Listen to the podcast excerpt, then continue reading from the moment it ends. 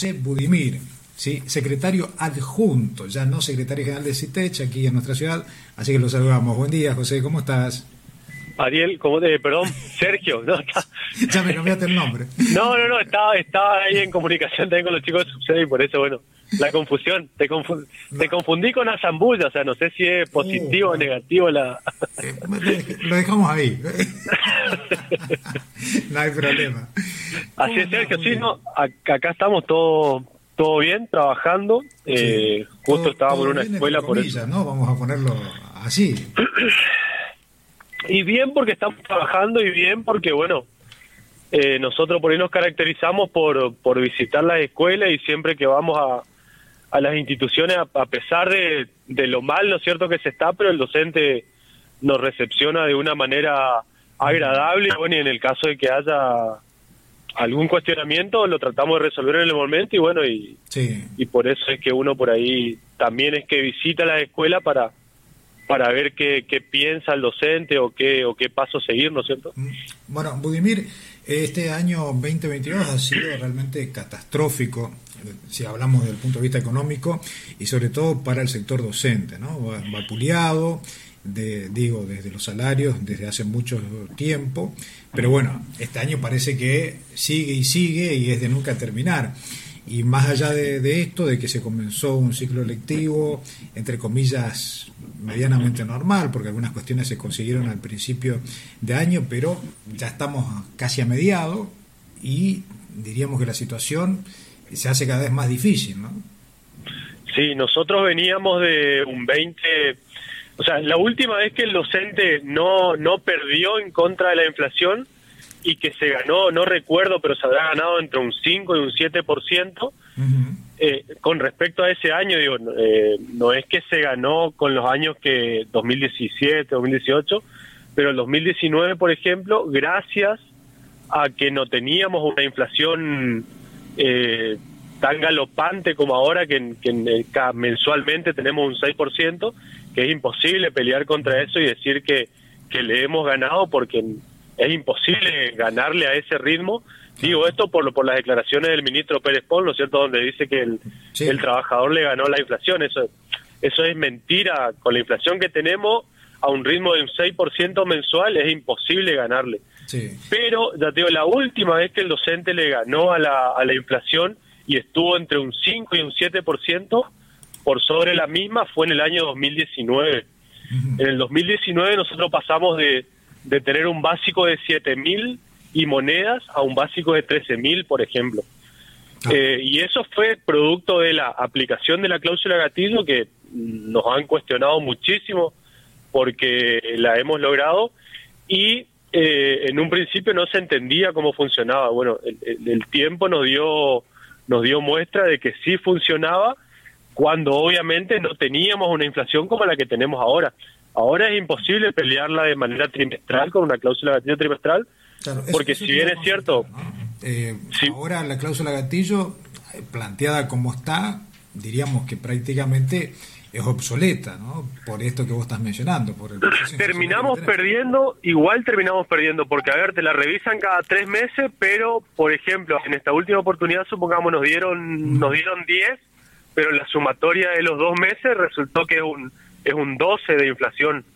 Y en el tercer mes, supongamos que te marque otro 6, ya va a ser 18. O sea que en tres meses estaríamos perdiendo casi lo que nos dieron. Eh, nos dieron 10 y en tres meses sumaríamos 18, o sea que estaríamos perdiendo 8.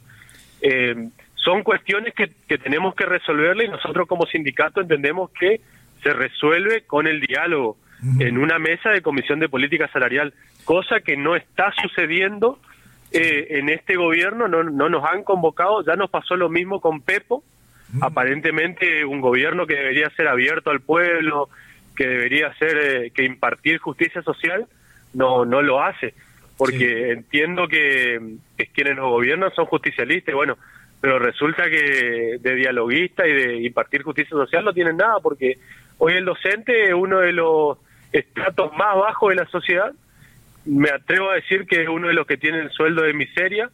Eh, capaz que somos los únicos que tenemos un sueldo en promedio de 63, 65 mil pesos, cuando sabemos que una familia hoy para, para sobrevivir nomás está necesitando arriba de 100 mil pesos, o sea que estamos un 50% abajo de lo que necesitaríamos. O sea, no solo que es pobre, sino que es indigente, ¿no? Exactamente. Sí, sí, sí, en, promedio somos indigentes, lamentablemente. Bueno, y a eso sumado otras cuestiones, ¿no? Todo lo que pasa en las instituciones educativas, que vos bien lo sabés, porque las recorres y conocés y dialogás con muchos docentes de todos los niveles, todos los problemas habidos y por haber que existen, que no solo es la cuestión salarial también acá, ¿no? Mira, yo recién, ahora estoy en la 571, pero hace un instante estuvimos en la, en la Escuela de Educación Primaria 548 hablando con los colegas, eh, y te soy sincero, ni siquiera hablamos de, paro, hablamos de otra cuestión, porque, a ver, el docente no realmente no le interesa parar, al docente lo que le interesa es ir a trabajar. Y ya te digo, mañana nosotros tenemos una jornada de lucha y no y no hablamos de paro en la institución porque el docente te dice, mira, uy, me estábamos hablando con un profe de educación física. Mira, dice, yo no tengo pelota para, para entrenar esos son los arcos, me dice, ahí están en el piso, estaban los arcos porque están todos quebrados los caños. Eh, eh, o, me estaban comentando, me, llego y me dice, ¿probaste el locro? Me dice, sí, probé, le digo, yo muy rico. El 25 de mayo la institución organizó un locro, ¿para qué? Para pintar, para arreglar los aires, para, para poner linda la institución. O sea, eso quiere decir que el Estado desatendió totalmente, la, exactamente, un Estado ausente que tal vez te inaugura o te pinta o te refacciona una escuela cuanto hay, no sé, 100 escuelas que se están cayendo a pedazos, pero te hizo una o te refaccionó una y ya, ya los titulares de los diarios o de algunos medios eh, magnifican la obra y, creen que todas las, escuelas del Chaco están así, cuando, digo, no, no, no es la realidad. Y además, Woody, entendiendo también que hubo todo eh, casi dos años como para dejar en condiciones las distintas instituciones, si es que se quería, ¿no? Es lo que también nosotros decíamos hace un tiempo atrás. Eh, veníamos de dos años de pandemia y resulta que hoy tenemos los mismos problemas que, los teníamos antes de la pandemia. Los mismos o peores, ¿sí? Porque no se hicieron grandes, no hubo grandes cambios. Y los cambios por ahí fueron darle más trabajo al docente, o sea, y no, no, no se invirtió por ahí en, lo, en lo que necesita la escuela. La escuela necesita otras otras cuestiones y, no en la que realmente se puso dinero, que inclusive son, o sea, le agrega, ya, la escuela venía rengueando y bueno, le, agregaron más peso a la escuela y dentro de poco ya no sé si va a poder caminar porque tratando de, mejorar el sistema y la verdad que lo, lo, están entorpeciendo. Bueno, vos lo dijiste, ¿no? Esta es una realidad en la cual las instituciones, con los directivos y la comunidad educativa, digo en general, con padres y demás, son por allí los que están sosteniendo hoy a la educación pública, porque las políticas de Estado aparentemente no están o no llegan como deberían llegar, y si no fuese por los padres o las comisiones o las cooperadoras, más los beneficios, ya muchas escuelas directamente hubiesen desaparecido.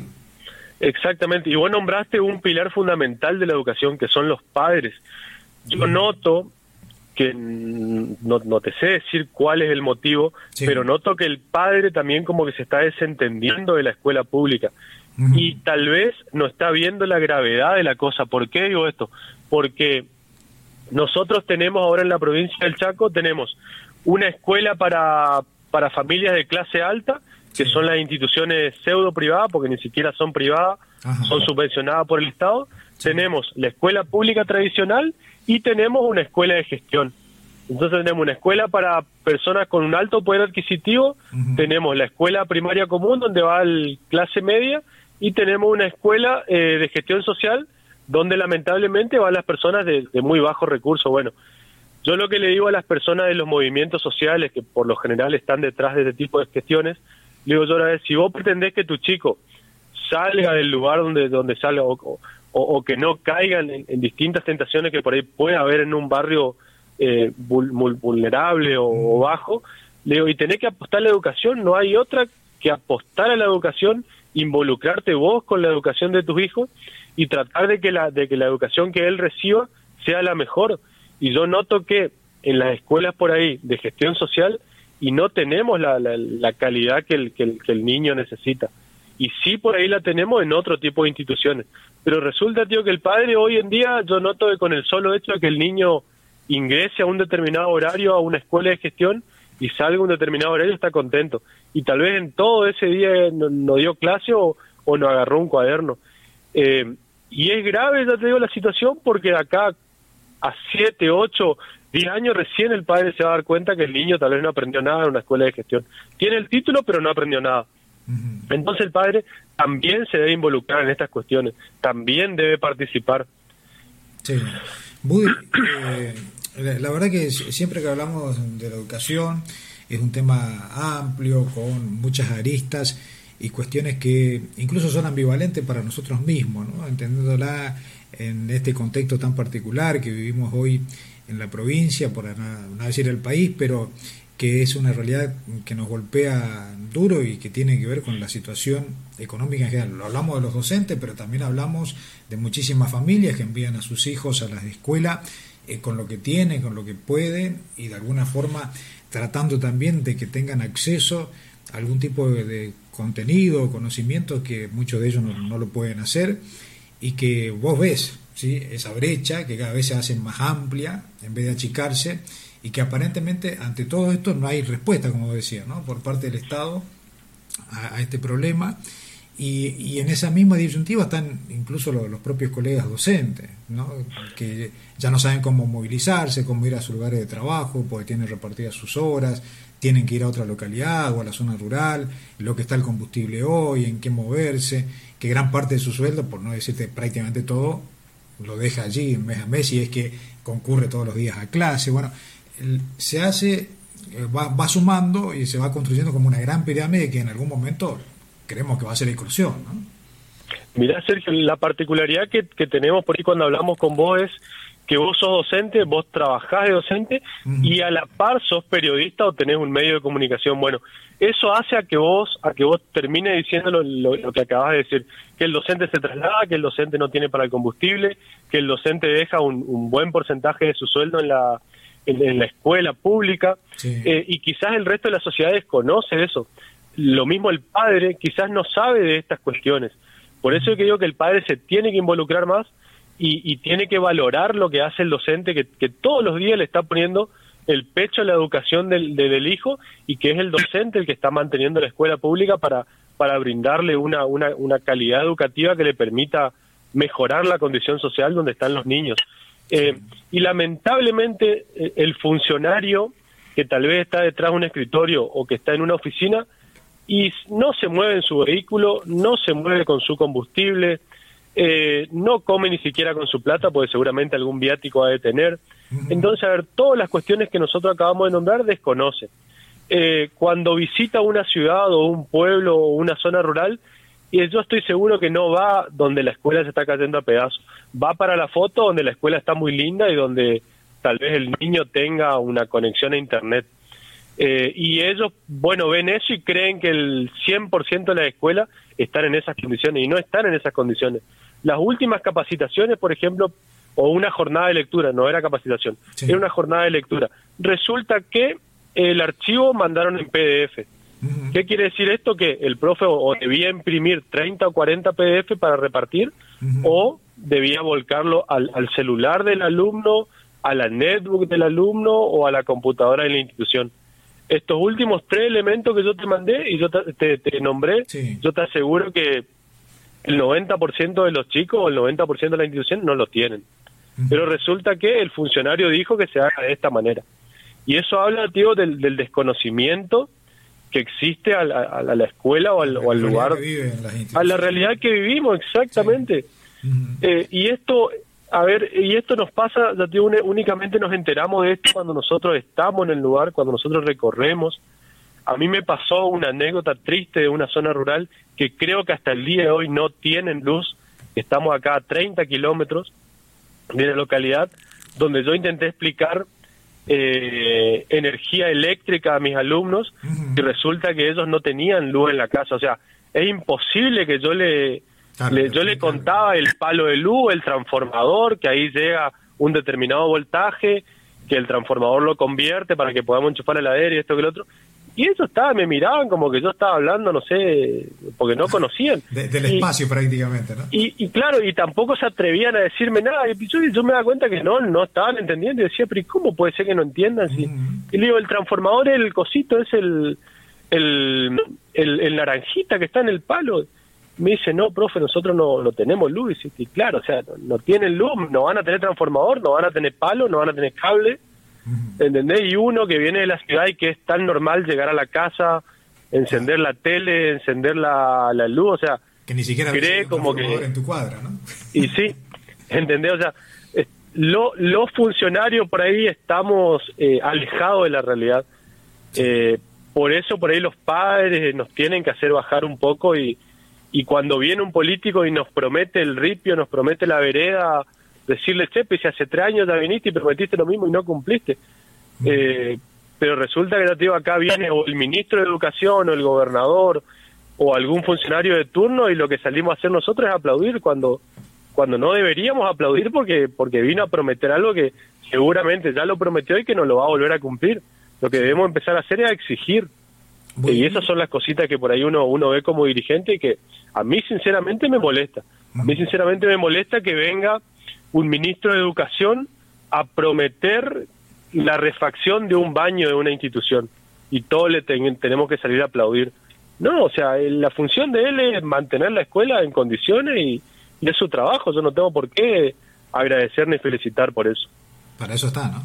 Exactamente, para eso está. Es, como que yo visito una escuela y, y solicite que me aplaudan porque la visité. No, a ver, si yo quiero hacer un buen trabajo y el docente no está yendo a mi oficina, y yo tengo que ir a ver a la escuela de qué está pasando, por qué no está yendo, ¿entendés? Mm. O, o no tiene problema y debo estar contento porque no tiene problema, o, o tenía unos super problemas, yo no le resolví y se enojó, o sea, no es muy muy difícil eh, la cuestión. Budimir, hablando de problemas y de resolver, hay una problemática que se viene planteando hace mucho tiempo, ya del año pasado lo charlamos un montón de veces acerca de los descuentos que realiza este gobierno al sector o a los docentes que ante una medida de fuerza obviamente se adhieren.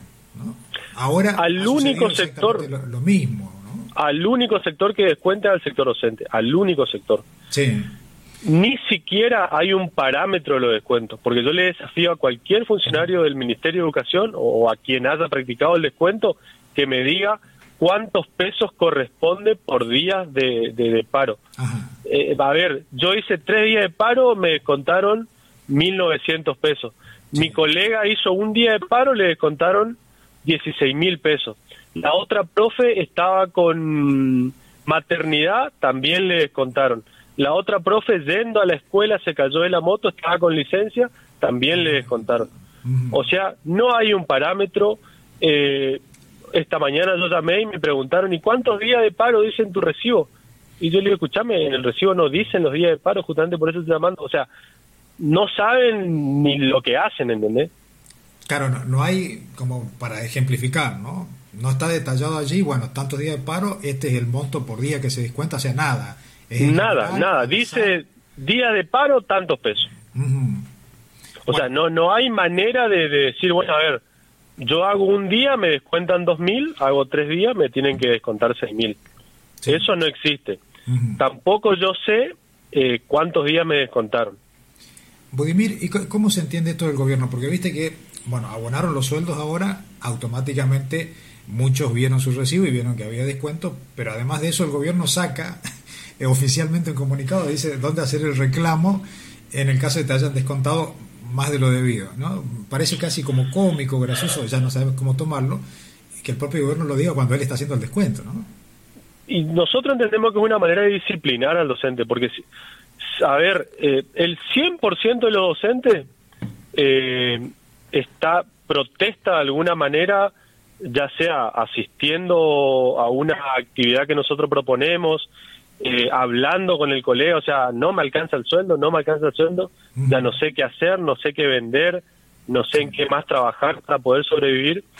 Entonces, de alguna manera, el docente está mostrando el descontento, pero con a su vez no llega a fin de mes y tiene miedo del descuento. Entonces, eso no eso le permite seguir en la posición que está por miedo al descuento. Entonces, nosotros creemos que con esta publicidad que están haciendo, como dije en un principio, los medios por ahí oficialistas o algunos medios oficialistas, más también, entiendo yo, la complicidad de algunos de nuestros colegas gremiales, eh, ¿y qué es lo que están haciendo? Le están diciendo al colega, mira, descontaron, no, no salga a protestar porque te vamos a seguir descontando.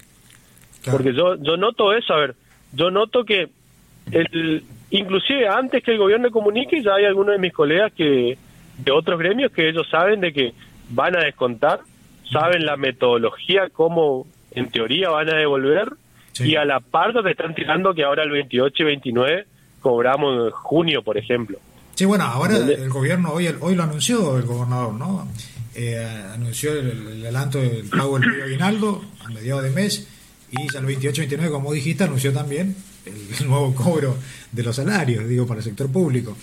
Eh, sí, y, vos fíjate, si vos mirás las páginas oficiales de algunos de nuestros colegas de gremio, o sea, todavía no está en ningún lado el anuncio, pero ellos ya lo tienen ahí ya.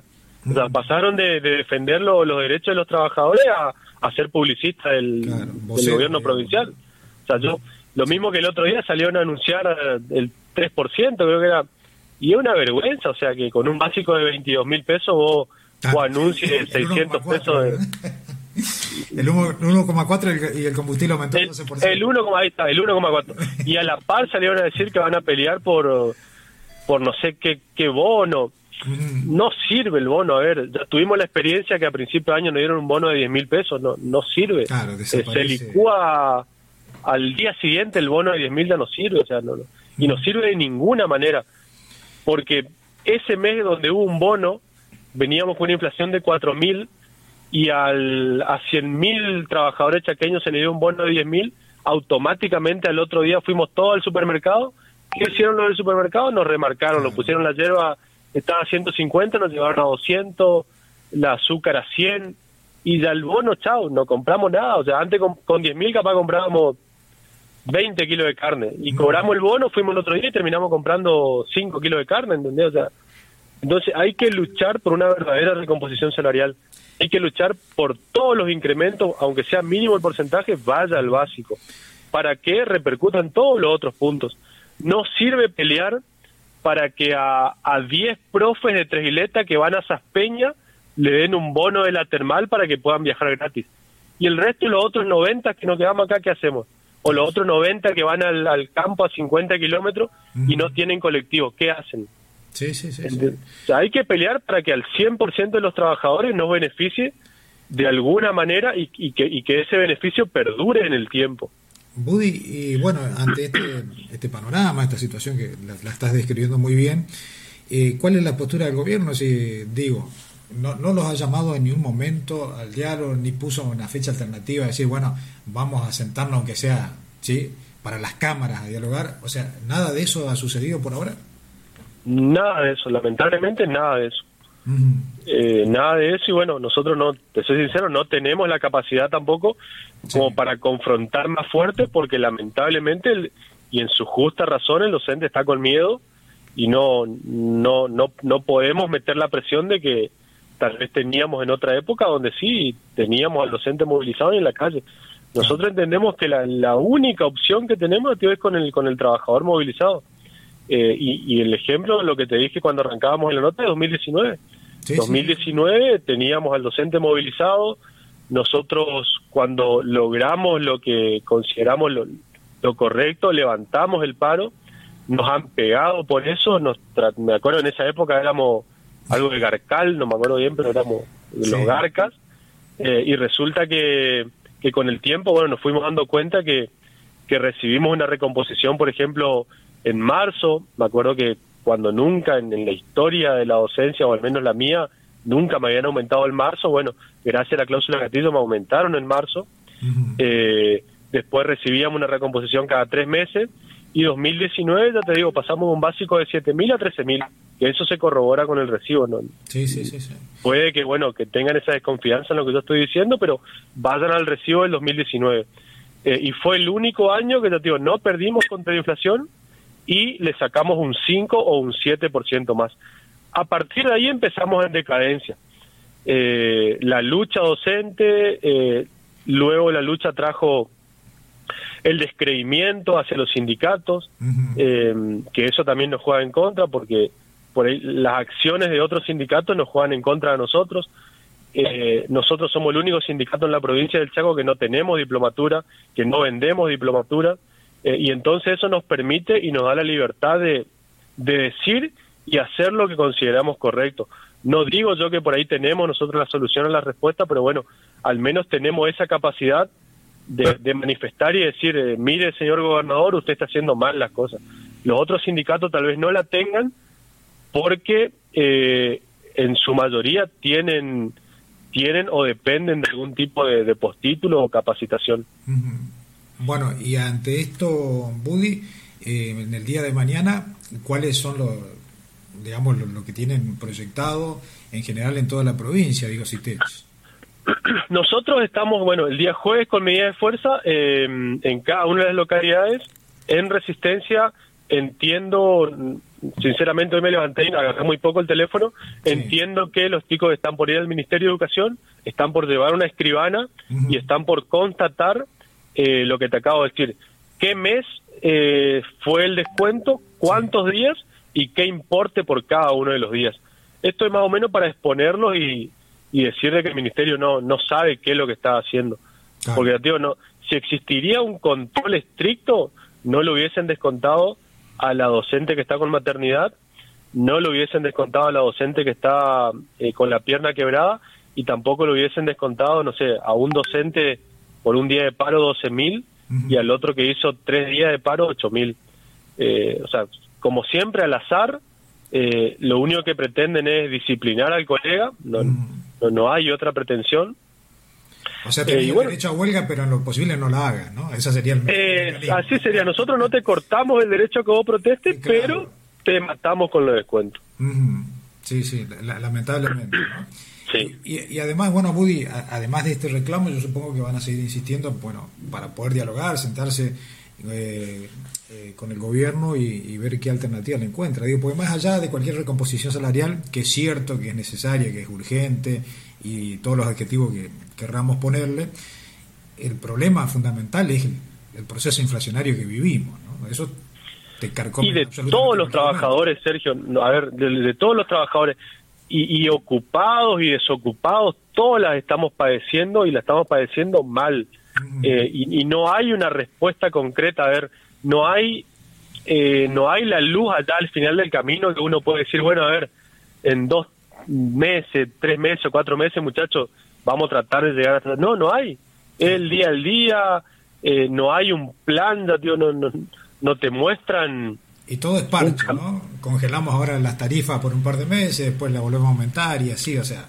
Sí, o, cuando o cuando nos estamos por ahí sulfurando un poquito, te tiran un, bonito y bueno, no, no, nos calmamos todo. Como decís vos, te congelamos la tarifa por dos o tres meses, pero en el cuarto mes te, te, aplicamos toda junta. Eh, que es un poco lo que va a pasar con este mes de junio, ¿no? que solapadamente, más allá de tantos anuncios, lo otro no se dice, todo lo que aumenta. En, en promedio, a nivel nacional, entre un 15% de los aumentos que se vienen, en promedio. Pero nosotros sabemos que en, las provincias acá del norte siempre es más. Claro. O sea, que... Un 20, como mínimo. Sí, fácil, 20. Y que nos quedamos cortos tal vez, pero bueno, eh, es un poco ese panorama que estamos viviendo aquí en la provincia del Chaco, Budi, y sobre todo hablando del sector docente, ¿no?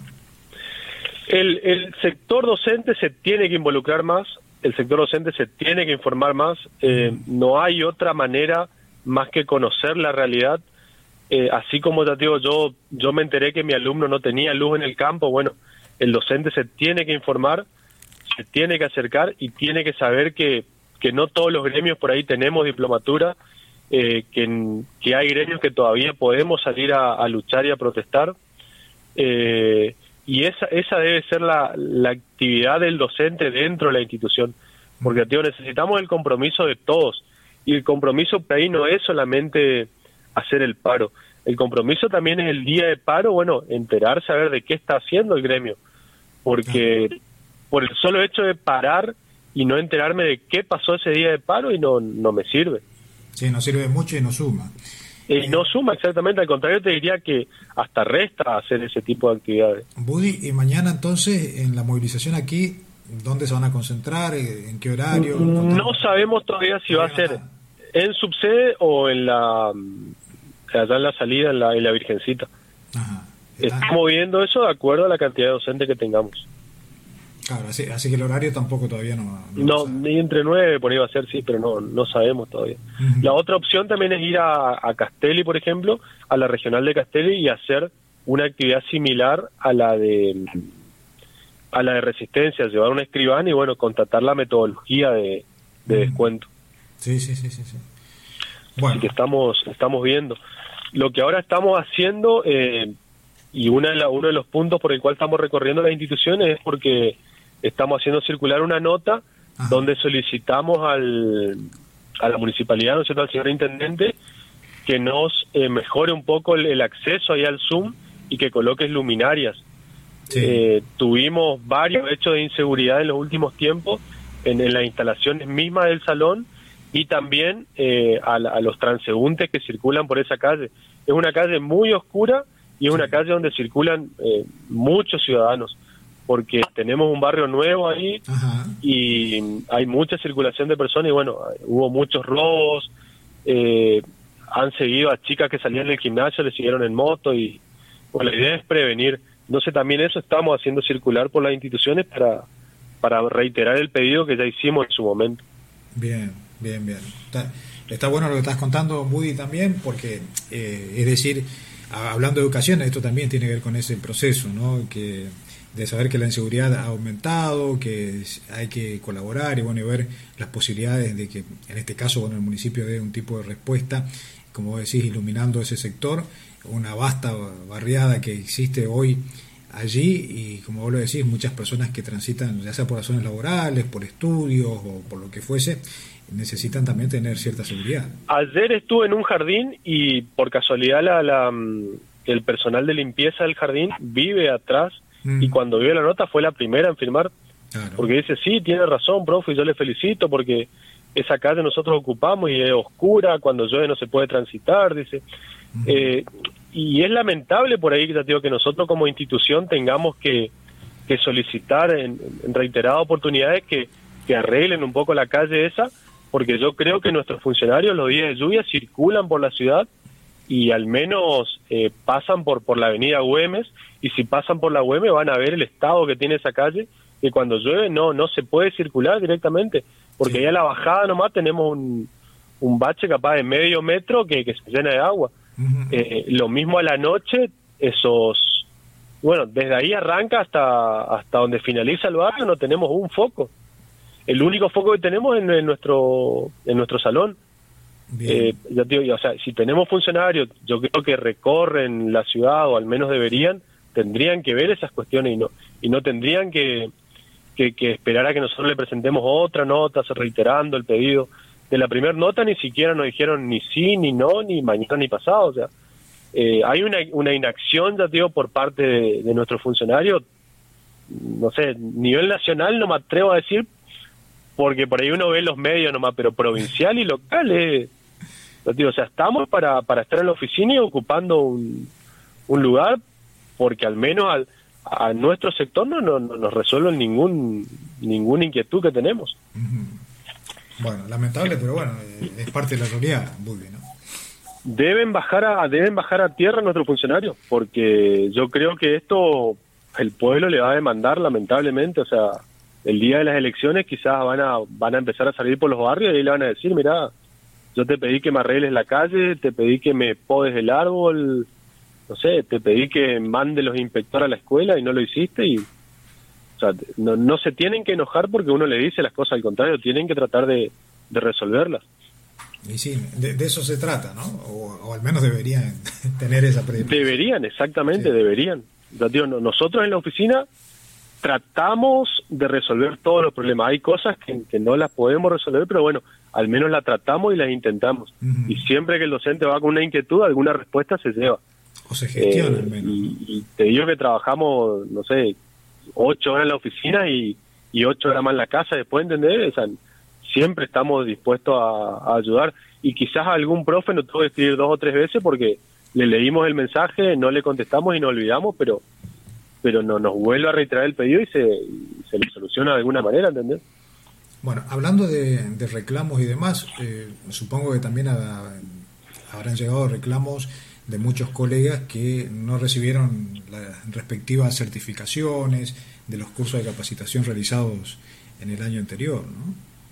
Sí, estamos, estamos haciendo nosotros el, reclamo ese y mm. no hicimos mucho porque por ahí lo que nosotros le aconsejábamos era eh, al profe, por ejemplo, de nivel secundario, era el que le tomábamos el pedido y le hacíamos porque ya la inscripción está ahora de, eh, del 1 al 30 de junio.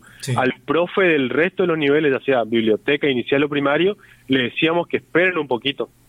Eh, o sea, entendemos nosotros que que tal vez si les llenamos de consulta a, los chicos de, capacitación y tal vez no resuelvan lo que es urgente. Nosotros entendemos que en este momento la, urgencia es el nivel secundario. Claro, porque precisamente los, plazos se van acotando. Exactamente. Y ya digo, quizás enviemos secundario, primario, biblioteca, inicial, y capaz te resuelvan inicial, primario y te dejen de lado secundario. Entonces, en nuestro caso, pero es una cuestión nuestra nomás y preferimos organizarnos de esa manera. Pero sí estamos haciendo los reclamos y bueno, se están resolviendo. Bien. Bueno, Budimir, no te robo más tiempo. Sí, Dale, gracias. Estoy acá fuera de la 571, así sí, te deben estar esperando y yo te estoy molestando todavía. No, no pasa nada. Te súper agradezco. Dale. Dale, que siga bien. Listo, Sergio. Gracias. Hasta luego. Hasta luego. Bueno, allí teníamos entonces la comunicación telefónica con José Oscar Budimir, ¿sí? Eh, secretario, ya no general, ¿eh? de CITECH eh, en Tres Giletas, que charlaba con nosotros en esto que hemos denominado Tu Momento.